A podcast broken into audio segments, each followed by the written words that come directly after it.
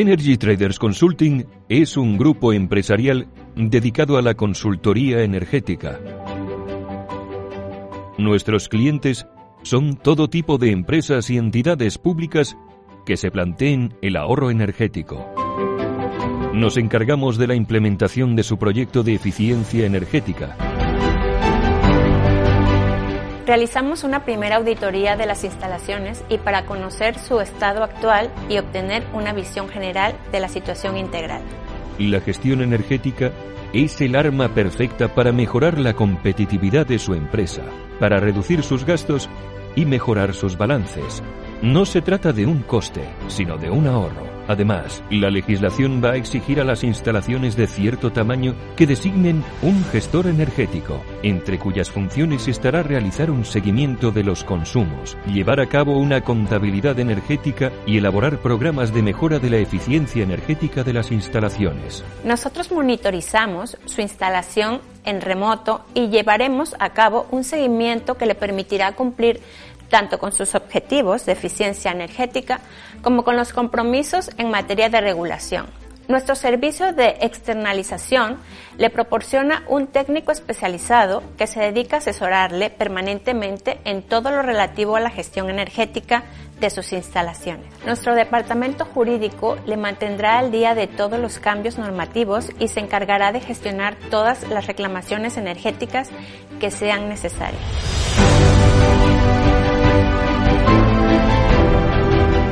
Energy Traders Consulting nos convertimos en su gestor energético.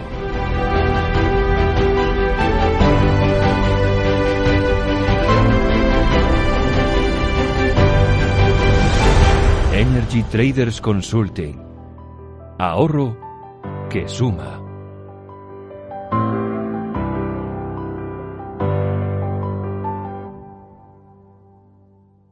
Muy buenas, espectadores de Estado de Alarma. Ayer ya sabéis que hubo bastante repercusión en redes sociales por culpa de esa subida en la factura de la electricidad, la subida a la luz, que Pedro Sánchez y Pablo Iglesias, cuando estaban en la oposición, bien que criticaron al presidente del gobierno, Mariano Rajoy. Hoy tenemos a nuestro experto en eficiencia energética, en ahorro energético, Gabriel Viñegla, de Energy Traders, que ya sabéis que nos trae muy buenos consejos para ahorrar en la factura de la luz y que seguro que nos podrá comentar, Gabriel, eh, por qué se ha producido esta subida a la luz y si realmente el gobierno, eh, Pedro Sánchez y Pablo Iglesias, tienen margen de maniobra para haber bajado ese precio de la luz como prometieron eh, cuando estaban en la oposición. Vamos a ver, con respecto al tema, al tema energético, las declaraciones de estos dos personajes es lo que dice el dicho, la ignorancia es muy, es muy arriesgada o muy, muy valiente, ¿no? En este caso. ¿Qué pasa? Que si hablamos sin saber, pues metemos la pata. Efectivamente, efectivamente, eh, ha subido la luz. Ellos hicieron una aseveración en otros gobiernos que esto era un bueno que, que, era un desmadre, que cómo podía ser, pero que es que en el gobierno de Rajoy, que es cuando hubo una mayor subida del coste energético, fue un 8%, y el coste energético que han subido en este periodo es un 27%. Se debe a varios factores, no solo al factor político, que también influye, porque eh, estos señores que están en el gobierno hoy día, lo que tenían que haber hecho es controlar los costes regulados o bajarlos. ¿Para qué? Para que se aminorara esa subida. ¿Por qué tenemos una subida del 27% en, en lo que es el precio de la energía? Y un 22,4 en el precio del gas, un 27 en electricidad y un 22,4 en el precio del gas. Pues es muy sencillo. Tiene una, tiene una, una lógica muy sencilla. Durante el periodo de confinamiento ha habido una sobreoferta. Es decir, había menos demanda que oferta, con lo cual los precios han bajado. ¿Qué ha pasado ahora con la reactivación a medias eh, industrial, de comercio, etcétera, en España? Pues que hay una sobredemanda. ¿De acuerdo? Entonces, haber una sobredemanda nos ha pillado con el pie cambiado y tenemos eh, más demanda que oferta, con lo cual las casaciones son más altas. También influye otra cosa, que la única economía que ha crecido en este lado del charco es la China. Como los precios a futuros y los precios de electricidad se basan en el precio del gas y de las materias primas, como China está subiendo su economía y subiendo el coste del gas y de las materias primas, todo eh, repercute en nuestro país en el precio de la energía, de la electricidad y del gas. Con lo cual, no solo este incremento que hemos tenido del 27 en electricidad y del 22 en, en, gas, sino que durante el año 2021 se prevé que el precio, no se prevé, ya, ya se sabe que el precio de la energía va a estar muy por encima de lo que ha estado este año anterior. Este año anterior hemos cerrado a 33 euros megavatios el mercado, el global del año, cuando lo normal es que se cierre sobre 50, 49, 51 euros megavatios. 2021 va a ser más caro. Probablemente rondaremos los 60, 62 euros megavatios de precio global. Con esta subida que ha habido ahora en el gobierno, bueno, en el gobierno, en el precio energético, le repercute, le repercute al consumidor un 7,2 de subida en su factura. Un 7,2. ¿De acuerdo? Porque si tenemos, tenemos en cuenta que el precio PVC, que es el precio eh, voluntario del pequeño consumidor, es decir, del que tiene la gran mayoría en casa, eh, el año pasado cerró a 13,24 y este año ha empezado a 16,81, con lo cual la subida se va a notar, se va a notar bastante. Claro, pero tenemos aquí a Pedro Sánchez, ya te digo, en sus tweets de agosto de 2014, la subida de la luz del 8% prueba el fracaso de la reforma eléctrica de Rajoy y alerta del riesgo de más gente sufriendo pobreza energética. Pablo Iglesias, pagar la factura de la luz un día como hoy solo demuestra la codicia de las eléctricas. Si el gobierno lo consiente, será cómplice. Hoy estos dos eh, tendrán que estar bastante callados porque han consentido. Claro, tendría, efectivamente.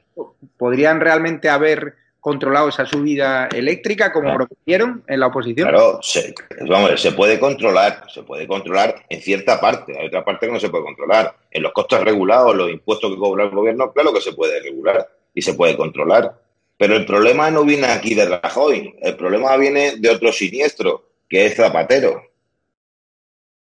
Hay un problema que llevamos arrastrando de Zapatero con las eléctricas y demás, y claro, de aquellos barros vienen estos logos. ¿Eh? Y estos, eh, estos dos que hablan, que parece que son eh, honoris causa, no sé en qué, aparte de, de, honoris causa en, mala gestión, en, en hacer todo lo peor para España y para los españoles, hablan como si ellos supieran algo de, energético, de energía. Yo creo que lo único que saben ellos de energía es darle al botón de, apagar y encender la bombilla de su despacho o cuando se monta en el Falcon que tenga climatizado el Falcon el, señor eh, Pedro Sánchez el fraudillo. Con lo cual, controlarlo se puede controlar, claro, en, una parte, en la otra no, porque dependemos de mercados internacionales, ¿vale? Pero en una parte sí podemos controlar la subida de la energía, controlando nuestros costes regulados, bajando impuestos y, haciendo acciones para que la energía dentro y el coste de producción de la energía dentro del país sea mucho más barato. Pero claro, no nos interesa. Somos todos muy eco-friendly pero luego no damos ayudas para los eco-friendly. Para que la factura de la luz bajara aquí en España, hace falta instalar unos 7, 8 gigavatios, ¿vale? En fotovoltaica, ¿vale? Para ir quitándonos, digamos, la, la, producción de energía con combustible fósil. A día de hoy imposible. A día de hoy y a día de muchos años aquí, de aquí en adelante. O sea, que eso no va a ser del año de aquí al 30, como la 2030, la agenda esta 2030 que quieren ellos implantar. Eso es mentira y además imposible. O imposible y además mentira. Me da igual. Como ahora habrá muchos españoles sufriendo esa subida de la luz, eh, vuestra empresa Energy Trader eh, tiene una capacidad de ahorrar bastante dinero en las facturas de la luz. Muchos seguidores de esta alarma han contratado sus servicios, hoteles, comerciantes, y han ahorrado, ¿no? O sea, a lo mejor gracias a ahorrar ese dinero, pues eh, han evitado de tener que despedir a personal. ¿Cómo pueden contactar con vosotros?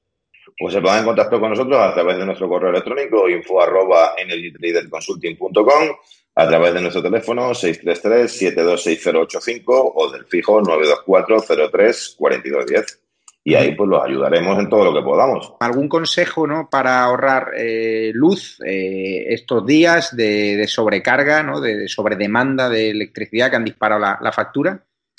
Bueno, pues si tienen, por ejemplo, climatización a través de, da igual, que sea de electricidad como de gas, que lo tengan en una temperatura confort, sobre todo que vigilen mucho todos los aparatos eléctricos que se usan a, a día de hoy, como son estufas, son estufas de aceite, eh, climatización por aire central o por calefacción de gas y que si tienen cualquier duda, pues, pues, lógicamente que se pongan en contacto con nosotros. eh, intentar tener cerradas ventanas, tener las persianas bajadas en la medida de lo posible, sobre todo por la noche, para que el salto térmico no sea tan grande y no, y, no perdamos no perdamos confort dentro de nuestra vivienda, dentro de nuestras instalaciones. Y bueno, moderar un poco también el consumo si no necesitamos que toda la casa esté caliente, sino calentar las habitaciones o, donde estemos de la casa para, para poder ahorrar un poco más en energía, porque tanto la luz como el gas ya hemos visto que ha subido más de un 20, 22 el gas y un 27% la luz, con lo cual, pues bueno, hay que tener un poquito de, de ten con ten en el tema del consumo contraten Energy Trader porque me sé a más de una empresa que gracias al ahorro que le han dado en Energy Trader, en la empresa de Gabriel, pues se han permitido no, o sea, no echar a, personal y son muy importantes los tiempos que corren. Pues muchas gracias, Gabriel. Nada, gracias a vosotros. Un saludo.